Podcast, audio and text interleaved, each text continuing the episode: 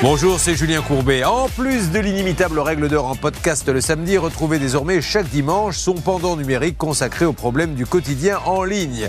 Comment naviguer en toute sécurité sur Internet, comment éviter les arnaques par mail ou par SMS qui sont légion? Et comment protéger vos données personnelles? Ce podcast répond ici à toutes les questions que vous vous posez sur les nouvelles technologies.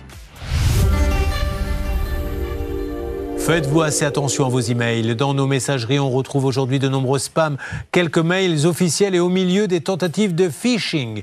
Les cybercriminels utilisent des techniques de plus en plus sophistiquées pour vous tromper et vous inciter à fournir des informations personnelles, données qui peuvent être ensuite utilisées pour accéder à vos comptes en ligne ou même voler votre identité.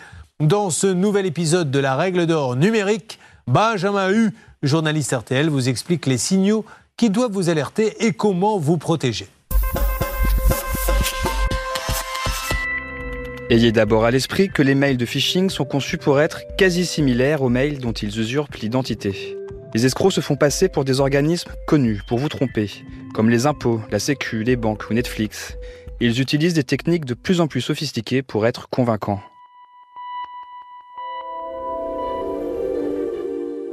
La première règle d'or est donc de ne pas vous faire abuser par la présence de logos officiels ou de liens vers des sites connus. Les escrocs montrent des arnaques de plus en plus réalistes, si bien qu'il est souvent difficile de reconnaître le vrai du faux en apparence.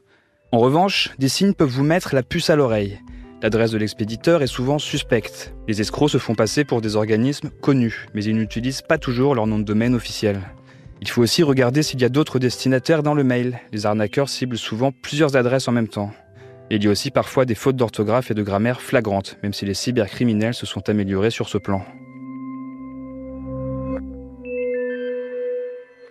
Autre point qui doit vous interpeller, les mails de phishing ont souvent un objet ou un message aguicheur ou alarmiste.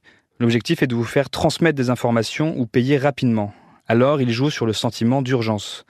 On trouve aussi toujours une incitation à cliquer sur un lien ou sur une pièce jointe. Soyez très vigilant sur ce point. On ne clique jamais tant qu'on n'a pas vérifié ce qui se trouve derrière. Pour vérifier, passez le curseur de la souris sur le lien sans cliquer pour afficher l'adresse et comparez-la à l'URL officielle. En général, les mails frauduleux se distinguent aussi par leur aspect générique. Comme ils ont vocation à brasser large et sont envoyés à échelle industrielle, ils ne sont pas personnalisés, ils utilisent des formules vagues. Mais dans certains cas, plus sophistiqués, les arnaqueurs peuvent se faire passer pour un proche, un collègue ou un supérieur, donc ils auraient piraté le compte. Dans cette situation, il est important de ne pas donner suite immédiatement à leur demande, souvent urgente, et de contacter par vous-même la personne pour vérifier si elle est bien à l'origine du mail.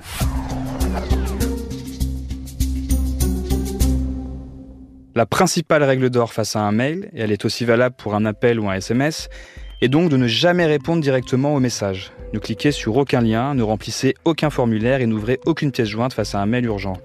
Aucun organisme ne demandera jamais que vous lui envoyiez par email des informations personnelles ou bancaires. Dans cette situation, il faut contacter directement l'expéditeur du mail, par téléphone ou sur son site officiel, pour vérifier s'il est bien à l'origine de la demande.